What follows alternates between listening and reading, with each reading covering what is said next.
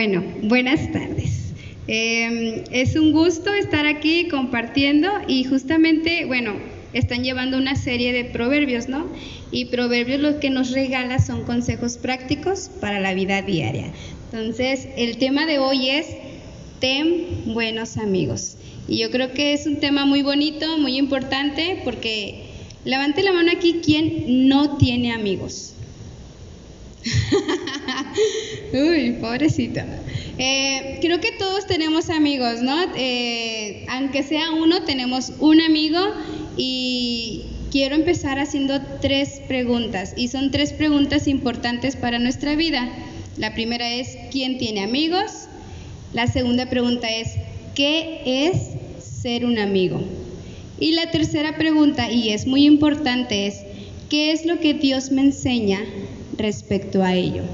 Entonces el día de hoy vamos a hablar en Proverbios 18, Proverbios 18, versículo 24. Entonces si tienen su Biblia, eh, les invito a que lean conmigo porque a lo mejor yo les voy a andar mintiendo ahí, inventando cosas y ustedes no van a saber porque no tienen su Biblia ahí, ¿verdad? Vamos a abrir nuestra Biblia en Proverbios 18, versículo 24.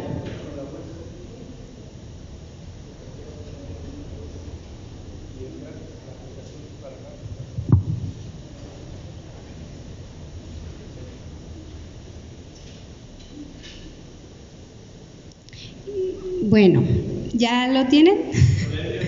Proverbios 18, versículo 24. Está muy cortito.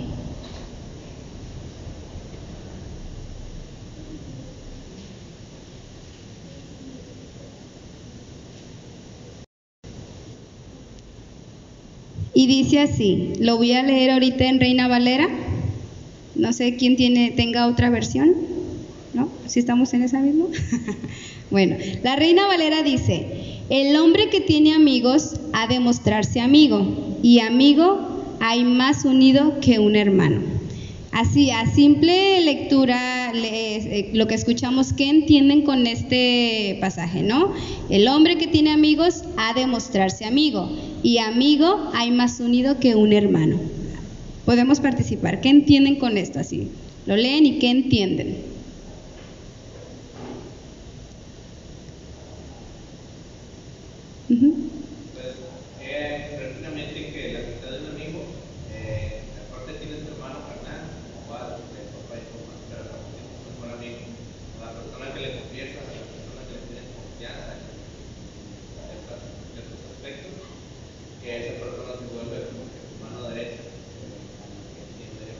Y, este, y ya llega al grado de decirle casi hermano, no de la misma sangre, pero sí, un lazo.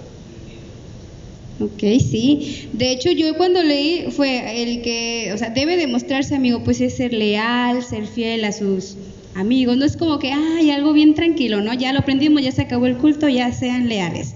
No, estaba leyendo y, a ver, voy a tener cuidado con lo que voy a decir. La traducción de la Reina Valera en este pasaje no es como muy, no fue traducida tan literal. Hay una traducción que se apega más todavía a la traducción original. Y les voy a leer cuatro versiones que cambian totalmente eh, este pasaje, ¿no? Aquí ya vimos en Reina Valera que, bueno, muéstrate amigo, muéstrate que escuchas, muéstrate, pues así, ¿no? Muy compa.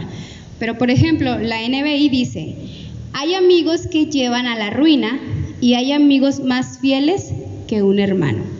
En la Biblia Las Américas dice, el hombre de muchos amigos se arruina, pero hay amigo más unido que un hermano. La Dios habla hoy dice, algunas amistades se rompen fácilmente, pero hay amigos más fieles que un hermano. Y por último, Biblia la palabra dice, perdón. Hay camaradas que se destrozan, pero también amigos más íntimos que hermanos. Lo que en esta traducción nos está enseñando es que hay, hay dos tipos de amigos y creo que sí se está entendiendo, ya está muy claro, quien te lleva a la perdición y quien es más que un hermano. Entonces, hoy vamos a meditar en dos puntos, en la amistad dos puntos. El primer punto es los que te llevan a la ruina. Y el segundo punto, los que te edifican, los fieles, íntimos, más unidos que un hermano. Entonces, así que amigos, el día de hoy vamos a platicar de esta convicción que es la amistad. Y bueno, una convicción, nosotros como creyentes, son verdades bíblicas que la tomamos, es una verdad bíblica que la llevamos en nuestra práctica siempre. Primer convicción es, sé sabio al escoger a tus verdaderos amigos. Por favor, grábate muy bien esto. Sé sabio al escoger a tus verdaderos amigos. Alguien que pueda apoyarme a leer Santiago, capítulo 4, versículo 4 y 5, por favor. Vamos a hablar el punto que es amigos que te llevan a la ruina, que son amistades temporales. Santiago capítulo 4, versículo del 4 del 4 al 10.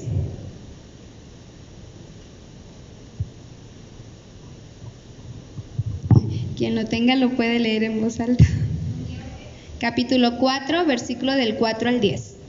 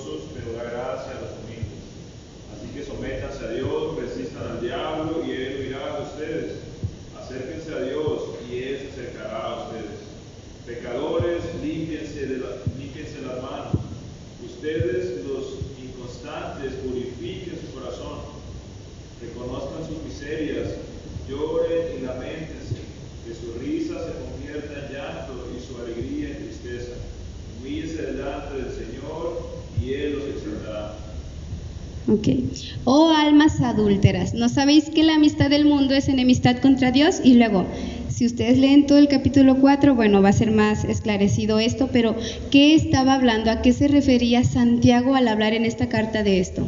Él está hablando y se refiere acerca de una infidelidad espiritual, ¿no?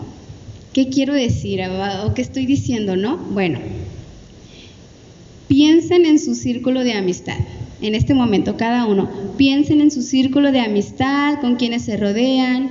Y bueno, cuando nuestro círculo de amistad es meramente apasionado o dejado llevar por, no sé, placeres o sueños terrenales, entonces estamos en riesgo de llegar a, a, una ruina, ¿no? Recordamos que es lo que dice Proverbios, ¿no? Que hay amigos que te llevan a dónde? A la ruina. Entonces, cuando predomina eso en nuestras vidas, somos muy fáciles de mover también hacia lo que ellos están, vaya, mostrando a nuestras vidas. Podemos caer en la ruina. ¿Por qué? Lo voy a decir así. En una amistad, ¿de qué me sirve tenerlo todo si al final pierdo mi alma? Y voy a hacer un contraste en la verdadera amistad, la amistad que te edifica, ¿no? Si tu amistad no provee edificación y crecimiento en amor al Señor, porque yo sé que tienen amigos bien chidos. Yo sé que tienen amigos que cuando se sienten bien mal van y lloran con ellos y se desahogan y los escuchan, pero hasta ahí. Pero si esa amistad no te lleva hacia el Señor, entonces todo es vano. Si tu amistad no te lleva al Señor, es vano. Y quizás te va a dar un consejo, te va a animar, pero ese ánimo no proviene del Señor. Y por lo tanto, te estás yendo a la ruina.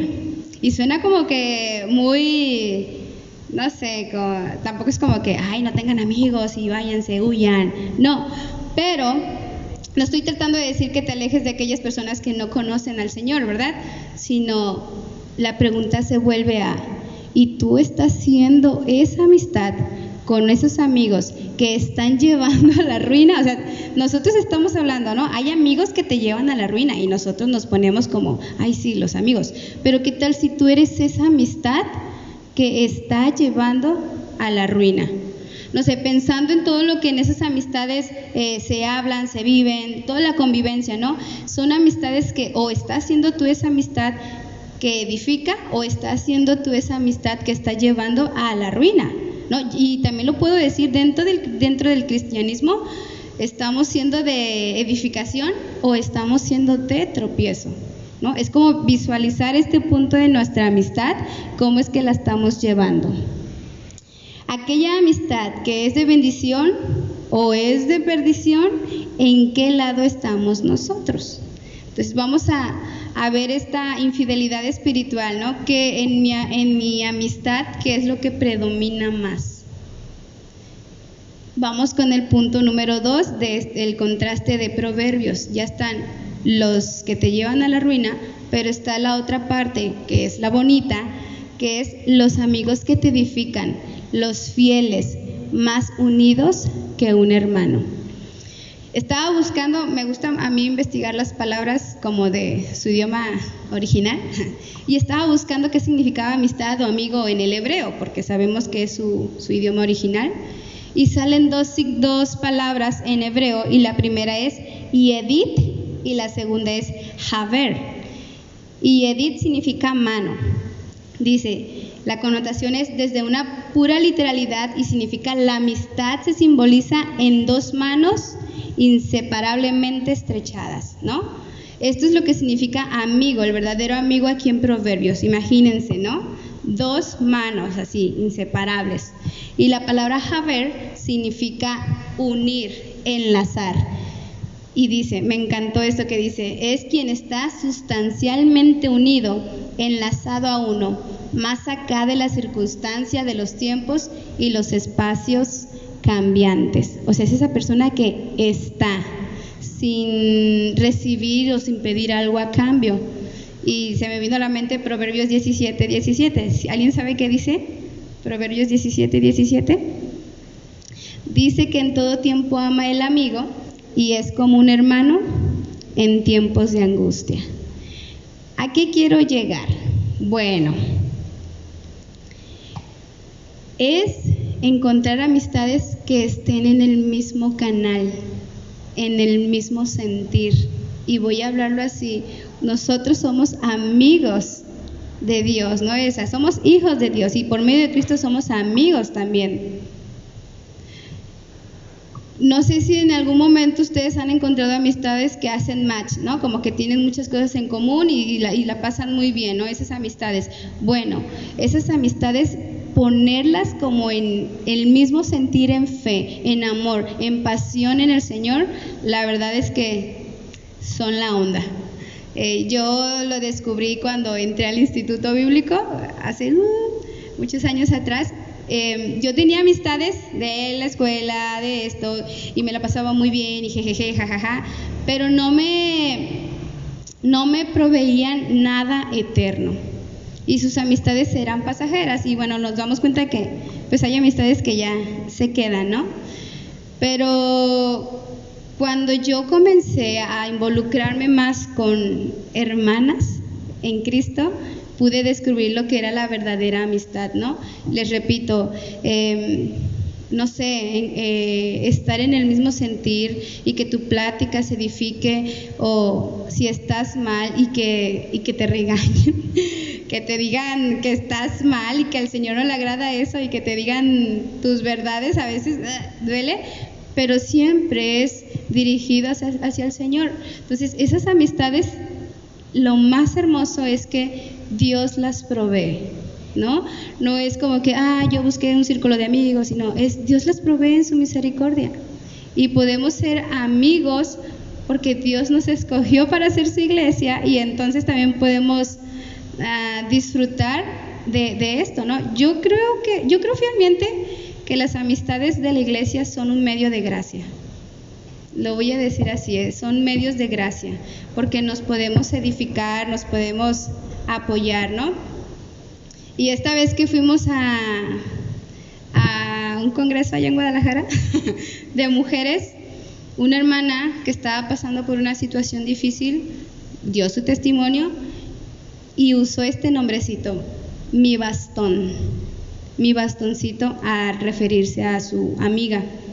Decía, ella, esta hermana, estaba pasando por enfermedad de un hijo y fue un proceso muy difícil en la que la vida de su hijo estaba muy en peligro y estando en el proceso a ella le diagnostican cáncer y entonces son dos luchas y su amiga estaba ahí para llorar con ella. Su amiga estaba ahí para sufrir con ella y recordarle en todo momento el Evangelio, ¿no? Entonces esa amistad estaba ahí y ella, bueno, su hijo fallece y ella continúa con sus quimioterapias y ella dijo que estaba tan agradecida por ese bastoncito el que Dios le, que Dios le había dado para recargarse, ¿no? Esas amistades, lo voy a decir así, son las que valen la pena. Son amistades que provienen del Señor y son amistades que somos llamados a tener. Y quizás, no sé, eh, en este punto o quizás en algún punto has de pensar, ay, pero es que no, no hay, no hay amigos, estoy sola. O así, porque también puede llegar a pasar, ¿no? Yo eh, tuve amigos en Guadalajara, luego yo me vengo y digo, ay, no, ya no tengo amigos, pero estaba Dios ahí, pues dándome más amistades, luego me voy a un viaje misionero y hago amigos que me edifican, amigos que me muestran al Señor y Después me regreso y entonces digo, ay, no, ya no tengo amigos otra vez. estaban, sí estaban. Pero Dios proveyó de más y, por ejemplo, yo con Mari, o sea, puedo agradecer a Dios por la vida de Mari y Dios va proveyendo cada vez más, más amistades, ¿no? Pero había una frase, no me acuerdo qué pastor lo dijo, que buscando a Cristo es cuando te encuentras a más personas que buscan a Cristo. Y es ahí donde encuentras y conoces las amistades que realmente te edifican. Para no hacer largo el cuento, chicos, em, esto es lo que Dios quiere para nuestras vidas. Dios quiere que seamos leales, Dios quiere que eh, mostremos bondad a, nuestros, a nuestro alrededor, a nuestros amigos, pero Dios también nos pide que, que tengamos la convicción de saber quiénes realmente son amigos porque no todos lo son, ¿no? Hay amigos que te llevan a la ruina, pero hay amigos que aman más que un hermano. Y sí es cierto, ¿no? Entonces, si en este momento es súper cortito el, el, pasaje de hoy, pero de verdad yo quiero animarlos, exhortarlos a que puedan pensar en quiénes son sus amigos, porque no todos, no todos son amigos, no todos te llevan al Señor. Entonces, eh, yo creo, no sé, si nos volteamos a ver, pues hay hombres, hay mujeres, entonces podemos encontrar amistades genuinas que nos lleven al Señor, sí podemos, y el Señor nos las provee. Aquí está el medio de gracia de Dios. Pero a veces nosotros somos medio rebeldones, no queremos acá este a conocer a la iglesia o prefiero a mis amiguitos allá, no lo sé, no lo sé. Yo lo digo por experiencia, ¿eh? No lo digo por usted. Yo lo digo por experiencia propia. Eh, llegué, pues sí. Y.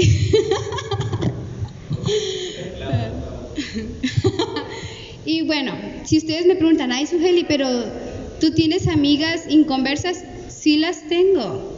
Sí tengo amigas que no conocen de Cristo pero ellas no me llevan a la perdición. Yo soy esa amiga que está compartiéndoles de Cristo. Y no me voy a dejar, este, porque a veces decimos, no, ay, es que yo les comparto. No, sean genuinos. ¿Realmente le comparten a sus amigos? O sea, ¿realmente predomina más tu testimonio en ese círculo de amistad que no conoce al Señor o ellos te influyen a ti? Sí.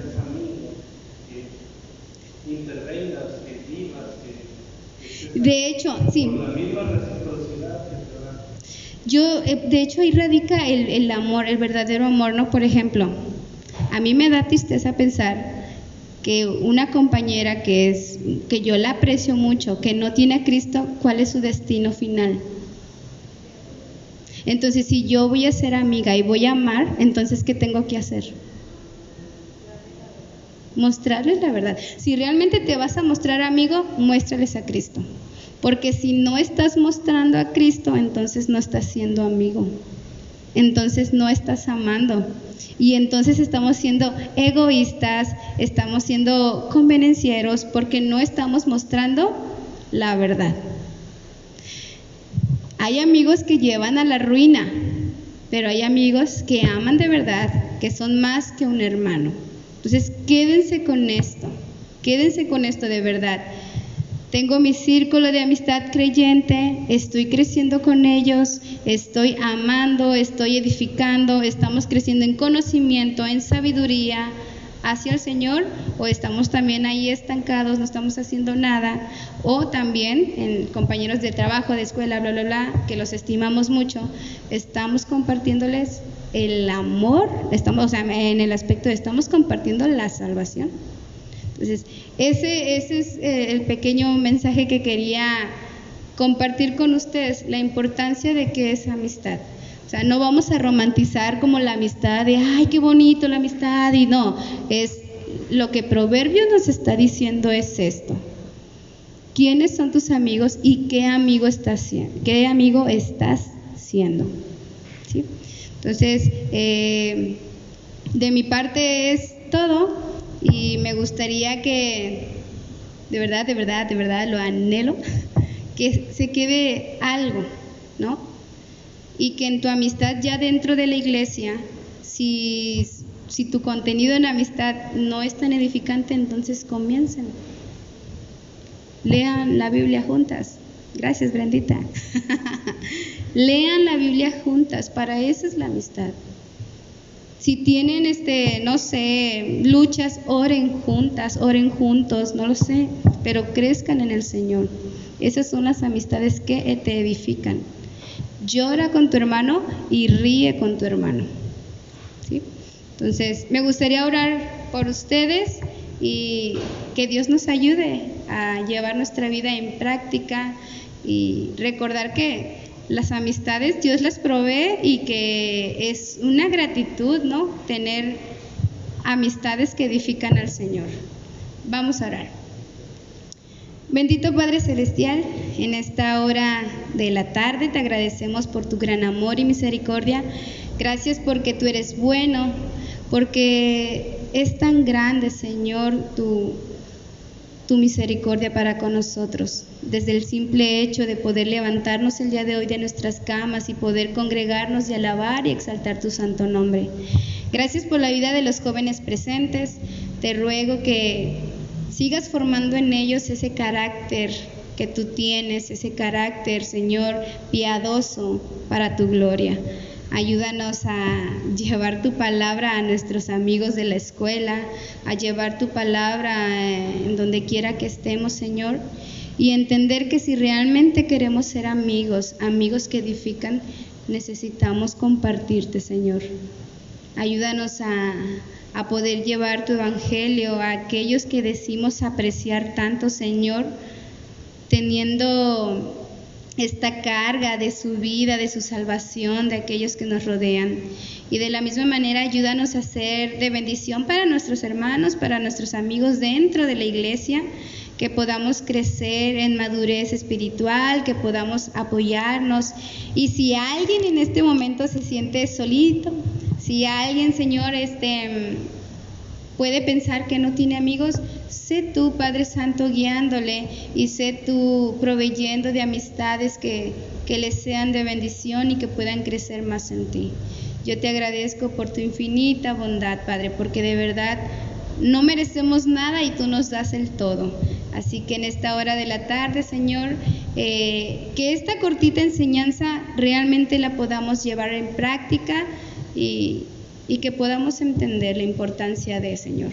En tu precioso nombre oramos por esto, agradecemos esto, Señor, y gracias, gracias por todo lo que haces y por quien eres, Señor. A tu nombre damos gloria y honra por los siglos de los siglos. Amén.